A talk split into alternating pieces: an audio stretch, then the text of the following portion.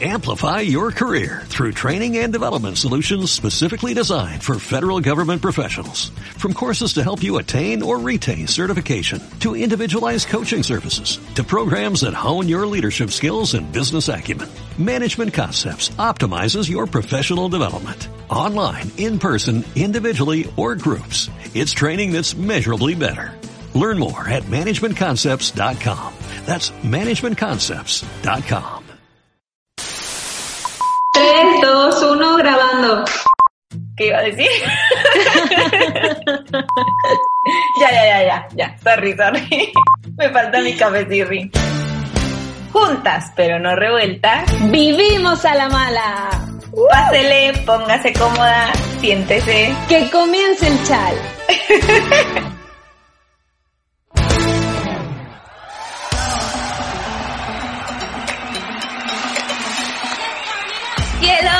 ¿cómo están? Yo soy Julie. Hoy tenemos un tema padrísimo.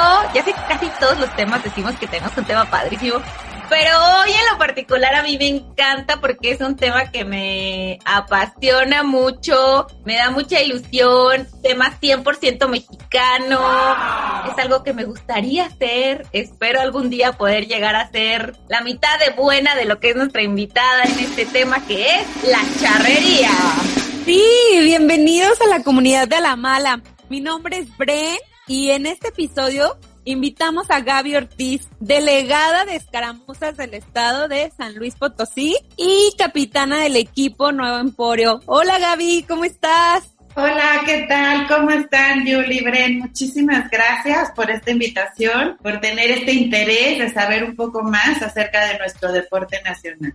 O sea, mujeres en botas, mujeres que toman las riendas, la valentía y la destreza que tienen, bueno, las mujeres a caballo, nos remonta a la tradicional charrería. Yo creo que deberíamos empezar con comprender un poco más, o sea, sobre la charrería en general. Gracias, miren, yo les voy a platicar primero un poco la historia de cómo surge la charrería. Originalmente en la época de la colonia, las haciendas trabajaban pues su ganado, pero a los indios no les era permitido montar a los caballos.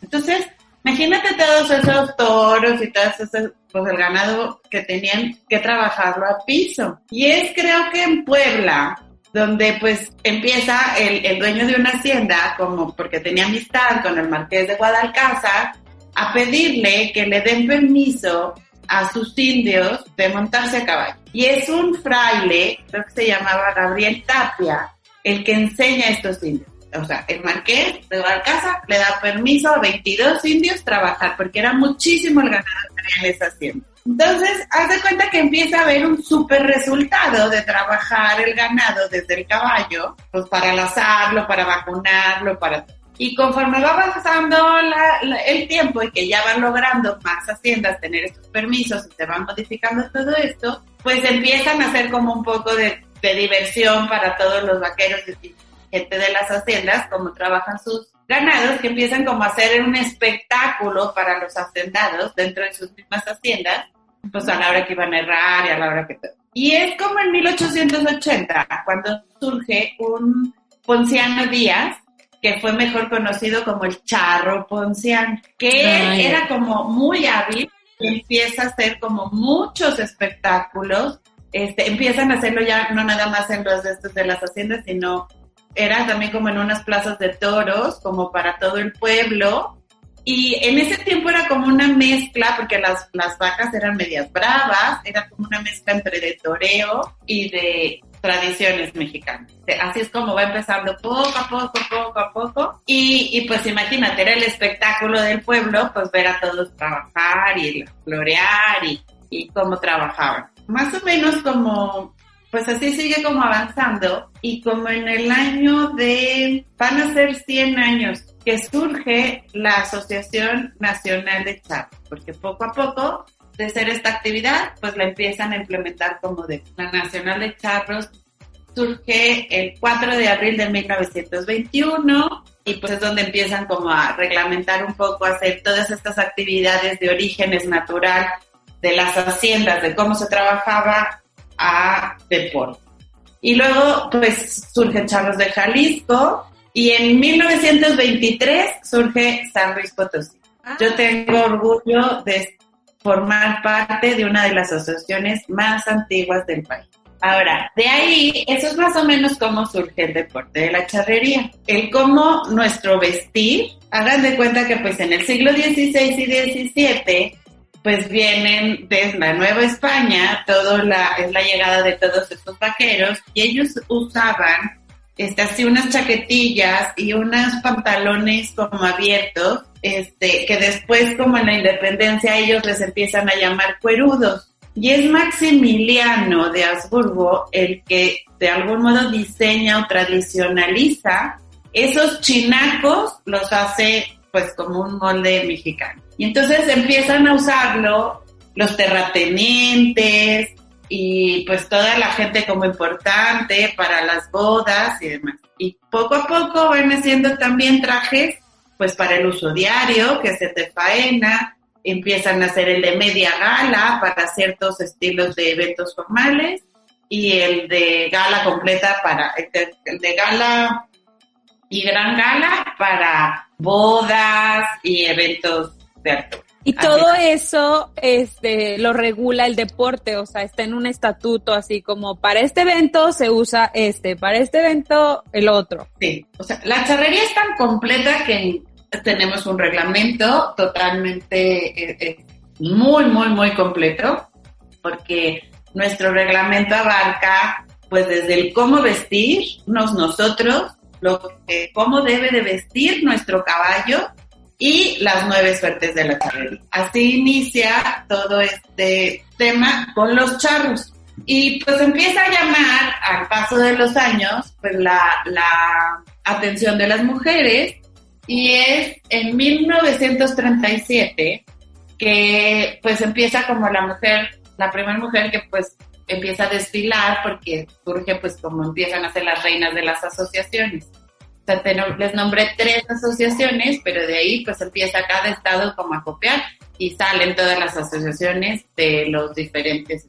Como en el 1952, o sea, hace casi 68 años, 67, es que surge la primera escaramuza, porque hay un entrenador en la Nacional de Charros que pues junta ocho jinetes de mujeres y las enseña a montar y hacen esta demostración y empieza nada más como demostración donde se les permitían las charreadas a la mitad presentarse. Wow. Y pues era de pura exhibición. Con los años se fue reglamentando y se fue generando pues ya la competencia. Hoy por hoy pues sí, ya tenemos. Y los equipos deben de ser de ocho. ¿Todavía está así? Al principio se buscaba nada más que fuera un número par.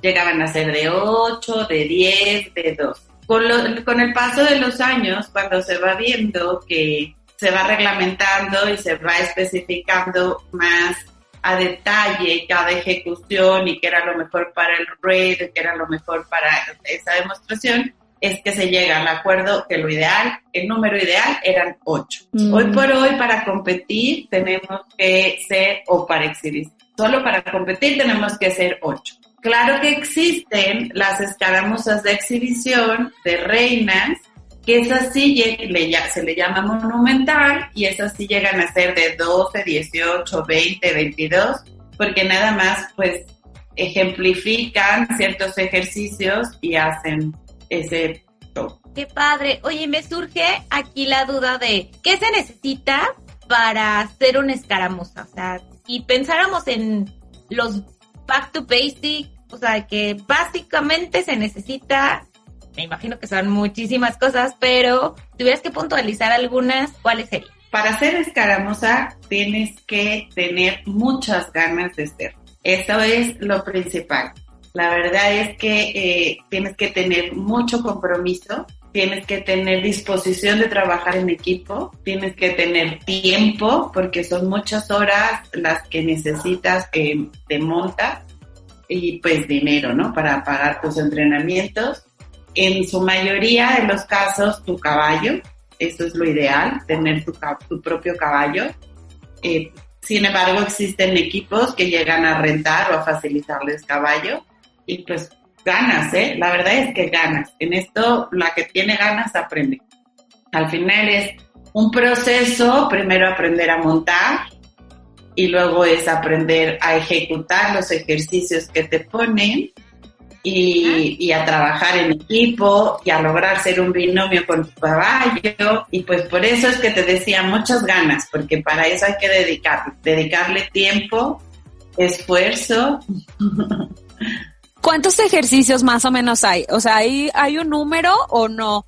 ¿O solamente cuando es competencia hay un número? O, ¿O es así como libre y cada quien le va metiendo de su creatividad? No, no, sí, claro que hay un número de ejercicios este, nosotros tenemos una hoja de croquis que le llamamos, donde dibujas 12 ejercicios, ¿sí? Pero como público, solo tú ves la ejecución de 9. Lo que sucede es que hay dos ejercicios que son dobles, porque marcas, por ejemplo, en un combinado, marcas primero un cruce y después un giro. Entonces, como dibujo son dos, como ejecución, pues tú como público vas a ver que cruza y que gira y sale. Que, por ejemplo, tenemos ejercicios libres a que cada equipo, cada entrenador monte y ejercicios básicos que a fuerzas tienen que ver. Cuando tú veas una escaramuza, siempre, siempre, siempre verás un recogedor de aplausos, nuestro famoso abanico, que es cuando las ocho nos abanicamos y hacemos un círculo alrededor del ruedo. Ese todos lo tenemos que hacer en algún momento de nuestra rutina. Tenemos una coladera que a fuerza siempre, siempre la verás. Tenemos diferentes tipos de coladera, pero ese concepto existe, que es cuando están cuatro o ocho haciendo un circulito y otras cruzan, ¿no? Este, tenemos a fuerzas que meter un ejercicio de giros, tenemos que hacer un combinado, que es un cruce con un giro, tenemos que hacer un compuesto donde cuatro, o sea, se hacen dos parejas, cuatro giran en parejas y cuatro en individual. Tenemos que hacer algunos ejercicios libres que nada más llevan cruces, que le llamamos lineales, y más o menos así.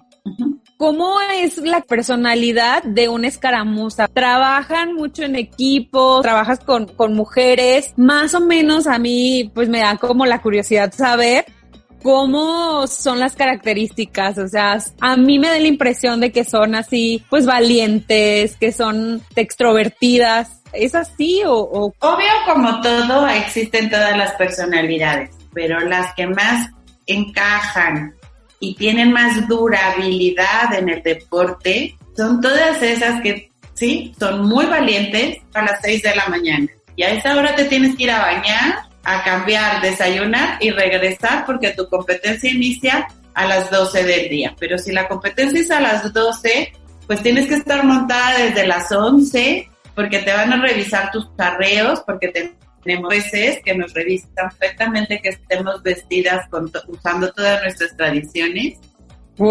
Y vas a desfilar y después hacer las puntas y vas a participar y te vas a ir bajando el caballo a las 4 de la tarde. Entonces, por supuesto que no nada más necesitas la valentía para dominar tu caballo, para manejar la, la velocidad, sino también para tener un aguante y resistencia física y emocional. Claro, y eso habla mucho de la disposición, ¿no? De que necesitamos tener disposición para hacerlo. O sea, la disciplina de, de levantarte súper temprano para cumplir con tu deporte y terminarlo hasta que me imagino guardas tu vestuario. O sea, que ya, que ya lo usaste, que ya quedó. O sea, es todo un proceso larguísimo. Claro, porque aparte cabe mencionar que, mira, como usamos, preservamos tradiciones. Esto quiere decir que vestimos como eran nuestras viejas costumbres en las adelitas. Para ello usamos unas calzoneras largas, usamos crinolinas almidonadas que truenan y y usamos los vestidos. Entonces, aparte sí es un cansancio que estás cargando 10 metros de tela por supuesto, en la cintura, porque una vez que te bajas del caballo, pues en equipo hay que esperar juntas la entrega de tu calificación. Y mientras tú estás dentro del lienzo, no puedes quitarte nada. Tú tienes que portar tu traje desde que inicias hasta que regresas a tu casa. Wow. Qué bonito. Eso a mí se me hace increíble. O sea, el vestuario yo creo que es de las cosas que más me gustan. Bueno, no verlas en acción también es impresionante. Es algo que, wow, yo cada vez que voy a una charrería y las veo, me vuelvo a emocionar y digo, quiero ser escaramuza. otra vez me sale el amor y las ganas de querer hacerlo. Espero algún día de mi vida poder hacerlo. Pero justo ahorita que nos platicabas de, del vestuario y la parte que representa pues una tradición total desde las Adelitas, eh, para alguien que a lo mejor nunca ha visto una, una escaramuza y le encantaría como imaginársela, platícanos un poquito como, imaginémonos, no sé, cerrando los ojos y que nos dijeras cómo sería el vestuario. La escaramuza tiene que portar las ocho integrantes, sus ocho botas jaliscienses iguales. Este, la bota jalisciense está diseñada para portar una espuela y que no se te suba ni se te baje. O sea, tu tacón, todos tienen su diseño especial. Usamos nuestras calzoneras largas hasta el piso y que tienen que tener un holancito y nuestros vestidos tradicionales, donde tenemos que cuidar siempre el que vayan ad hoc a como eran originalmente. Por esto solo son permitidas telas de algodón, algunas gabardinas, casi siempre se usa pues la popelina, el bramante, ese tipo de telas que eran pues como las naturales de esa época. Eh, los bordados, las tiras bordadas, los pasalistones, las espiguillas. ¿Hay un color en específico que deban de usar? No, no existe color específico. Sin embargo, no podemos llevar nada resaltado, nada brillante, nada transparente, este, o sea, nada moderno. O sea, la, la tiene que ser tal cual como tradicional. tradicional, que son pues algodones, ajá, eh, todos son permitidos menos los fluorescentes. Con esto también te digo lo de lo brillante. Eh, nada de lentejuelas, aunque las chinas poblanas van llenas de lentejuelas, el de Adelita no puede llevar nada de lentejuela. Eh, siempre es como cuidando nuestras artesanías. De preferencia que si son bordados sean por nuestros artesanos y los orígenes, pues como era y el moño, ¿no? Ese también es muy significativo. Ah, llevamos un moño a la cabeza y llevamos un rebozo también. Okay. Y el sombrero. Un camafeo, el sombrero. Nuestro sombrero tiene que tener chapetones, que son dos brochecitos a los costados, una vara, porque naturalmente nosotros nos sentamos de lado, entonces no tenemos una pierna que vaya indicando al caballo. Entonces esta vara es como nuestra otra pierna para cuando necesitas darle alguna señal de ese lado al caballo. Wow. ¿Y aquí la silla para montar es diferente o es la misma que usan este, los hombres, por ejemplo? no, las mujeres tenemos una montura diferente.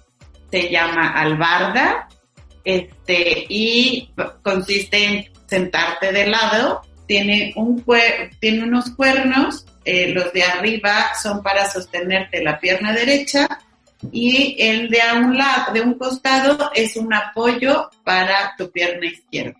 O sea, nada más usamos un estribo y nos sentamos de lado y nuestro vestido cae encima de nuestro caballo. ¡Qué bonito! y se me hace el doble de complicado, porque por lo general aprendes a montar en una silla normal y bueno, lo que llamaríamos normal, que es una silla charra, y después cámbiate a la albarda, híjole, sí, digo, yo nunca pude dar ese brinco y sí se me hacía complicadísimo. Claro que podrías, mira, es como manejar un coche automático y estándar. O sea, al final, eh, la base es lo mismo, solo tiene pequeños detalles. Nosotras, claro, igual aprendemos a, montar en montura charra con dos piernas. Normalmente cuando el instructor nos monta una rutina, la trabajamos a dos piernas para enseñar las indicaciones al caballo, porque cuidamos mucho sus hocicos y no estarlos caloneando, y entonces indicar bien con tu cuerpo, este, y ya posteriormente nos montamos en la albarda, donde te digo, es como manejar automático y estándar, simplemente eh, utilizas diferentes músculos de tu cuerpo. Si bien en la charra usas tus dos piernas con tus músculos centrales, ¿no? Tienes todas las piernas, lo completo de la pierna y, y, tu tórax. En la albarda trabajas como unos nuevos músculos que a lo mejor no los habías descubierto. es como la parte de enfrente de tu, de tu pierna y tu abdomen. Tu abdomen es el secreto de mantenerte todo el tiempo bien metidito y entonces derechita. Derechita. Y me imagino que también la, con, la conexión con el caballo, ¿no? Ahí si nos puedes platicar un poco de la conexión, ¿cómo, tú le, eh, tiene algún nombre tu caballo? Sí. Estoy feliz porque este año estoy, se llama Choche y estoy feliz porque este 2020 estoy compartiendo ruedas con él por primera vez escogí su papá y su mamá, lo vi nacer, crecer, esperar a que me lo enseñaran y hoy somos compañeros de ruedo. La verdad es, es padrísimo. La conexión con los caballos es la cosa más maravillosa. Este, por supuesto que cuando llegas a tener tu nuevo compañero, que es tu caballo, pues al principio es, pues vamos a ver si hablamos el mismo idioma, ¿no? Sí tiene su gracia porque a ellos, igual que nosotros, cada uno tiene una personalidad propia. O sea, tiene un temperamento, tiene una genética, pues es un proceso lograr entender su señal cuando te levanta o te baja sus orejas porque le gustó o no le gustó, porque hay caballos que no les gustan las escuelas, que no les gustan los barazos y que no les gusta que tener caballos muy cerquita. Entonces, poco a poco es darle confianza y enseñarle y que te enseñe a que le entiendas. Entonces, llega un día que a base de esas prácticas y esas enseñanzas, y que por eso a todas las que son escaramuzas o les gustaría hacer, les diría, este, trabajar siempre con un entrenador es básico para que te vaya ayudando a entender ese lenguaje con su experiencia, que te haces un binomio y se convierte en una magia total. Yo por cinco años disfruté el caballo de mi hijo, compartía con él el duende y te puedo decir que tuve una presentación donde se rompió el estribo de mi albarda y se cayó. Y me dio miedo, por supuesto, porque dije, pues, pues voy al piso, no tengo de, porque no tienes de dónde más agarrarte. Y entonces dije, no, no, no, o sea, tengo que entrar por mis compañeras, porque por eso aprendes a hacer mucho equipo Dije, no las puedo defraudar y pegué muy bien mi pierna, que es como si tu brazo izquierdo lo pegaras fuertemente a, tu cuerpo. Así la pegué a mi caballo y literal le dije, duende, soy tuya. O sea, y el caballo de verdad que sabía que yo ya no me podía mover mucho o me tumbaba y me cuidó todo el tiempo. Él solito entraba y a la hora de girar sabe cómo acomodaba la cadera que hasta buscaba no desacomodarme, ¿sabes? ¡Qué hermoso! Es la magia de ser un binomio con tu caballo. ¡Qué hermoso! ¡Qué bonita experiencia nos estás contando! Ya sé. Y me ha tocado ver que a veces pues les chocan o se tropiezan y ves como el caballo, eso me le pasó a Monse, mi hija, este, lejos de pensar que está lastimado o dejarse caer, con su cabecita y sus, y sus hombros, va cuidando a la jinete a levantarse y ver que está bien y le sigue. O sea, es, y entonces sales, que bueno, dices, es que no hablas, pero como si hablaras. Ay, hermoso. Sí, padrísimo, padrísimo. Y entonces ahora estás empezando con Choche. Choche es mi nuevo, sí, es mi bebé desde este año. Bueno, yo tenía yo hubiera querido compartir ruedos con él desde febrero, pero digo marzo, pero pues la pandemia nos paró un buen tiempo y, y apenas este fin pasado tuve mi primer presentación con él. ¿Y cómo fue con todo esto de la pandemia? O sea, sí fue súper distinto a lo que venían manejando.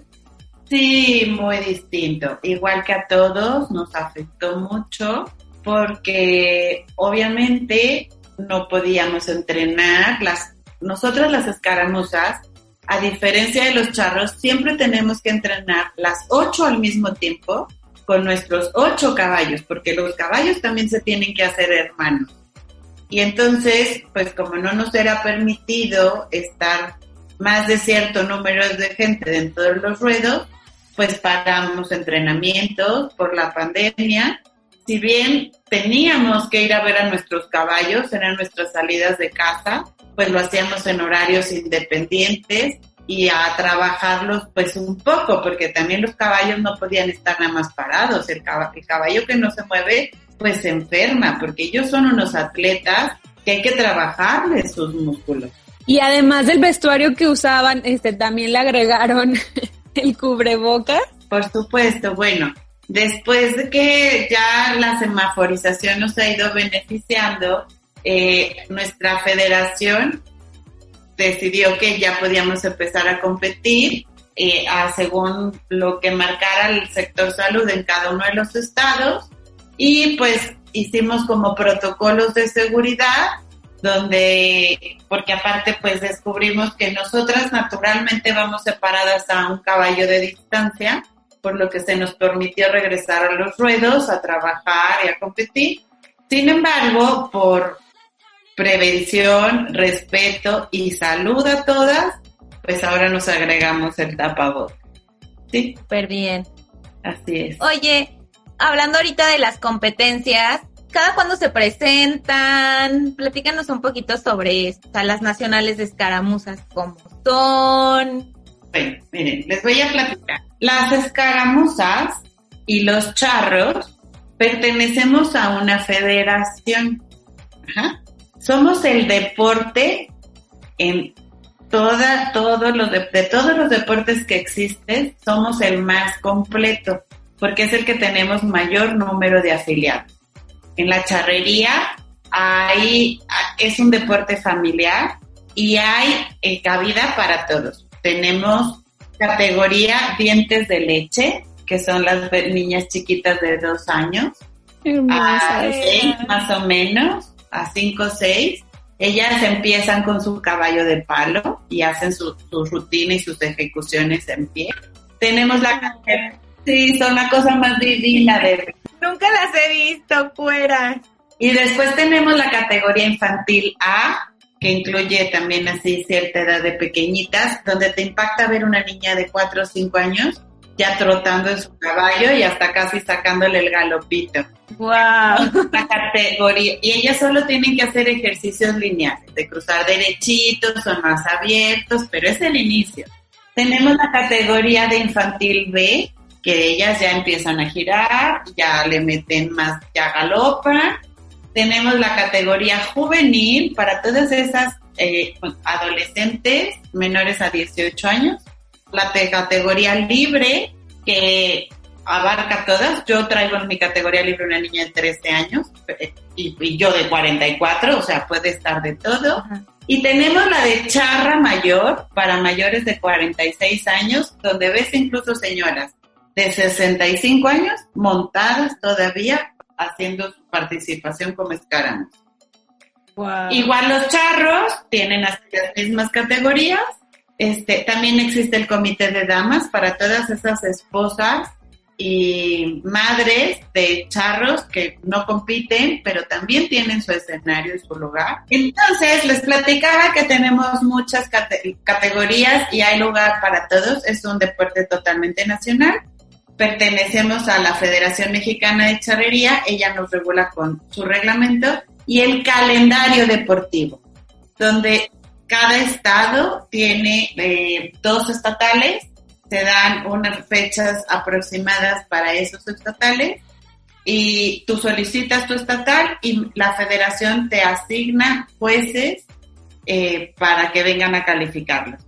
Tenemos también eh, un torneo mexicano, un aniversario de la federación, con Constitución para cerrar nuestro año en nuestro campeonato nacional charro, donde cada año es una sede diferente que se define desde un año anterior. Y ese día es nuestra máxima fiesta porque ahí asisten normalmente como 116 escaramuzas de todo el país. Wow. Las mejores de alrededor de Creo que somos como 3.000, pero no estoy muy segura en todo el entre país. Bueno, y es México y Estados Unidos. Cabe mencionar que Estados Unidos tiene varios estados que también tienen equipos charros y escaramuzas y ellos también asisten, o sea, también tienen su eliminatoria y todo. Está padrísimo, padrísimo, porque acuérdense que en Estados Unidos tenemos muchos mexicanos. Claro. ¿Y este año en dónde va a ser? ¿O ya de plano va a ser hasta el 2021? No, sí, este año tendremos nuestro campeonato nacional charro en Pachuca Hidalgo, una de la charrería. Del 18 al 6 de, del 18 de noviembre al 6 de diciembre donde ahí asistirán los mejores, que esos van compuestos de los campeones estatales, de los campeones de los torneos oficiales y de las mejores calificaciones del país de México y Estados Unidos. De eso se compone nuestra tabla general. Pues muchísimas gracias por enseñarnos más de este deporte y eh, ya nos quisiéramos meter un poquito más a saber a la mala también ¿qué te ha pasado? O sea, ya nos platicaste toda la parte muy bonita, pero también en la parte de a la mala, como, como es el programa, este, ¿qué has aprendido? También queremos saber esa parte, porque esa parte también es la que nos enseña, la que nos deja. ¿Qué nos pudieras compartir? Ay, a la mala también tenemos. ¿Se acuerdan cuando les dije que aquí tenías que tener una gran fortaleza? Porque fíjense, también, si bien muchas veces, pues, tú le dedicas muchísimas horas a entrenar, a trabajar con tu caballo, al gasto de todos tus arreos y tus vestidos, a viajar y qué sucede que de pronto llegas, bajas tu caballo y tu caballo viene lastimado. Ay, no. A la mala, que pues no. Pues muchas veces pasa a la mala que pues ya estás preparándote en el área que te asignaron para ensillar tu caballo y se te olvidó algo y no lo venden ahí. No, imagínate de San Luis, por ejemplo, a Pachuca, si se te olvida algo del, del, vestuario, pues ni cómo puedas ir corriendo a comprarlo para reponerlo, o sea, no hay forma. te preparaste meses. Claro, hay cosas que sí, una vara, hay cosas que sí encuentras fácil, pero hay cosas que de tus arreos tú mandaste tejer un, un algo especial con un artesano y pues no lo tienen comercialmente. O a veces pasa que pues somos muchísimos y en todos lados hay gente buena y mala, te roban algo. No se te olvidó, todo lo llevabas muy bien guardado y organizado. Y cambió de dueño. Y ya no hay tiempo. Y a la mala entras con puntos negativos a competir porque si te falta algo, te sancionan. Sí. O bueno, coraje. ¡Qué coraje! Sí. Sí, porque humanos. Humanos, claro. A la mala también te pasa que a veces te desvelaste, madrugaste, mal comiste y le agregas algún problema familiar y tu cabeza se va a Narnia. Why not? Sí. Y te, te olvida la rutina. Entraba o no entraba y a la mala, cero. Porque entraste mal, ejecutaste mal o chocaste. Y entonces a la mala, ese minuto de irte a Narnia o segundo, te cuesta el trabajo de mes y, repercute en el equipo, ¿no? O sea, también ahí me iría como un poco a la mala en, en el equipo, o sea, también que has aprendido. Claro, a la mala repercute. De verdad es que por eso tienes que trabajar mucho la unión en tu equipo, porque a veces pues te duele que tú diste lo mejor de ti, que también te desvelaste, que también entrenaste, pero a ti no se te fue el ratón y que pues a la mala te tienes que quedar con los errores de tu compañera, ¿no? Sí. Claro, claro. Y tenemos una a la mala, que es la que más nos duele. Este, al final las escaramuzas lo que este, nos califican son los dibujos que ejecutamos. Le llamo dibujos porque tenemos una hoja donde hacemos nuestras flechitas diciendo qué es lo que vamos a, hacer, a formar de figura al centro del ruedo. Y entonces la juez eso es lo que califica, que lo que tú dibujaste realmente sea lo que ella ve. Pero lo dibujamos en unos cuadritos y nosotros ejecutamos en un círculo, que es el ruedo. Y a veces esa flechita que te queda tantito chueca. ¿Y qué crees? Te ponen cero porque no coincide el dibujo. Y a la mala, por una mala flechita, te sacas. Ay, sí, Ay no. Por una parte hablas de la excelencia en todo, pero qué difícil. Es difícil. si fuera fácil, todo el mundo lo haría, ¿verdad? Entonces, tiene su razón de ser, claro la verdad es que es difícil, de verdad que decir, manejar esa frustración, que demostré la destreza como jinete con mi caballo en mi ejecución perfecta, pero la capuchita de mi flechita estaba mal. que temen. Temen, sí. Así es, la verdad es que este, a la mala también te toca vivir, que muchas veces pues te llega el límite de alguna competidora y ya no le gusta el regaño o el fracaso y te dice hasta aquí llegué y está, tienes una competencia en puerta y a la mala no estás completo. No, no. Qué desesperación. Sí, sí, sí pasa. O luego tu caballo, ¿no? Eh, hablando de binomios, yo recuerdo que cuando iba a montar a mi caballo, se llama Marengo, bueno, se llamaba porque ya, ya, no, ya no habemos caballo, pero cuando lo tenía, eh, había días en los que literal él y yo éramos uno mismo y nos iba súper bien. Y había días en los que de verdad, bueno, andaba, a veces hasta siento que se enojaba de cuando no iba a verlo y entonces era como, mm, hoy no ando de humor. O también me pasaba que todo bien, perfecto.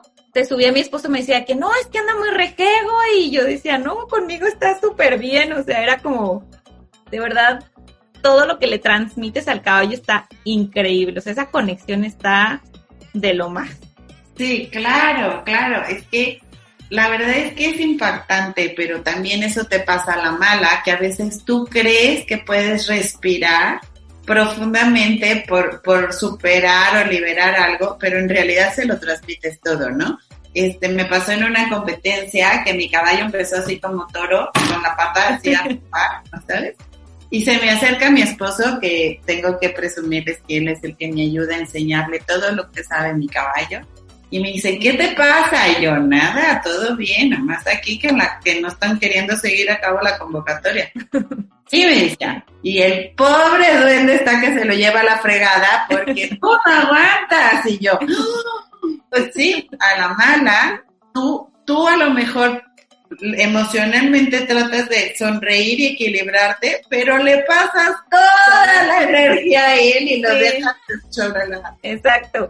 A mí me ha pasado que decían, es que Marengo está bien, de que anda bien, y yo, no, no está bien, y no, sí anda bien, y yo decía, ok, si el caballo anda bien, entonces la que no anda bien soy yo, literal. Sí, sí, es cierto, es cierto. Pero aparte primero quieres justificar, seguro no durmió, seguro no comió bien, le duele algo. Antes de llegar al punto, es que yo le estoy transmitiendo. Sí. Sí. Qué bonito también esa parte de la, de la conexión al caballo. Pues muchísimas gracias por acompañarnos, Gaby. Te queremos mucho. Este, déjenme contarles que trabajamos juntas hace unos años y la verdad es que es buenísima Gaby para, para ser líder, para trabajar en equipo. Yo le tengo mucho cariño y este, y estoy segura que te va a ir muy bien en, en esta etapa como delegada, como capitana. Sé que vas a hacer un muy, muy buen trabajo, buen equipo y, mucho éxito. Así es, muchísimas gracias yo les quiero compartir que Gaby, aparte de ser una excelente líder, es súper buena consejera, súper buena amiga, une al equipo. Eh, nosotros no solo estuvimos las tres trabajando muchos años juntas, sino también nos reuníamos una vez por semana. Así de ley eran nuestros lunesitos y siempre fueron en casa de Gaby. Gaby nos acogía, nos da consejos o no, luego nos decía, ay, eso ni que ni te preocupe o nos, nos aterriza. Entonces eso la verdad es que es algo muy bonito. Es una de esas personas que cuando entra, entra en tu vida la vas a querer siempre ahí contigo. Valórenla, ¿eh? Valórenla. Te queremos mucho. Gracias. La verdad es que también las extraño y vivimos una etapa maravillosa. Y les agradezco mucho el que hoy estén interesadas en saber acerca de nuestro deporte nacional, acerca de, de que hoy somos patrimonio inmaterial de la humanidad, acerca de todas estas costumbres y la gente que trabajamos. Y sí, hoy desde la trinchera que estoy trato de buscar ese equilibrio en mis niñas, en mi equipo, pero y sobre todo en mi estado, que desde hace un año me invitaron a ser parte de, de estar al frente de todas. Y, sí trato de, de, encontrar ese punto de equilibrio donde a pesar de todo disfruten al máximo la enseñanza, el aprendizaje y la gran aventura que es lograr ser un escaramuza. Ay, muchísimas gracias por abrirnos las puertas a este fabuloso mundo de la charrería que a mí se me hace un arte y de verdad se me hace algo súper bonito, súper llenador como mexicano, o sea, de verdad me encantaría que todas las personas que nos escuchan no solo lo vean, sino lo fomenten, lo presuman como mexicanos, porque es un deporte digno de presumirse. Así es, es lo máximo. Gracias, muchas gracias de verdad por este espacio y ojalá hace muchísima gente empiece a abrir espacios a que cada vez sepamos más. Sentámonos orgullosos de ser mexicanos, sentámonos orgullosos que existe un número de personas que sigue luchando, trabajando y disfrutando por preservar nuestras tradiciones. Gracias, de verdad me encantó verlas, escucharlas y tenerlas. y gracias a, a, todos, de verdad. Mucho éxito. Gracias por escucharnos y los esperamos en nuestras redes sociales, en Alamala Podcast. Y a Gaby, ¿cómo te podemos encontrar, Gaby? Claro que sí, cualquier cosa que necesiten, estoy a sus órdenes en mis redes personales como Gaby Ortiz en Facebook y en Instagram. Y también tenemos una página de Face que se llama Escaramuzas Potosinas, donde la hicimos para que tengan acceso a buscarnos todas esas niñas que tienen inquietudes de saber de nuestro deporte o acercarse a algún equipo y pues según donde vivan pues las, las direccionamos o disfrutar simplemente de esas fotos y esa historia de nuestro estado. Eh, San Luis de verdad que es uno de los estados pioneros en nuestro deporte y tiene mucha historia, tiene mucha cultura, tiene muchísimas integrantes que tienen muchos años montando y tienen muchas ganas de seguir enseñando, ofreciendo y disfrutando con las nuevas generaciones. Muchísimas gracias, de verdad. Y gracias a todos por escucharnos, por seguir con nosotros. Por... Y pues los esperamos el siguiente jueves. Eso. Bye bye. Gracias. Bye. bye. Sigan a la mala.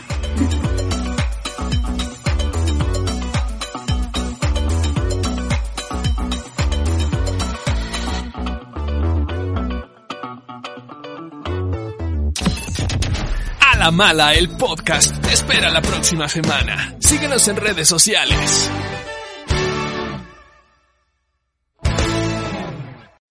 Amplify your career through training and development solutions specifically designed for federal government professionals. From courses to help you attain or retain certification, to individualized coaching services, to programs that hone your leadership skills and business acumen, Management Concepts optimizes your professional development. Online, in person, individually, or groups. It's training that's measurably better.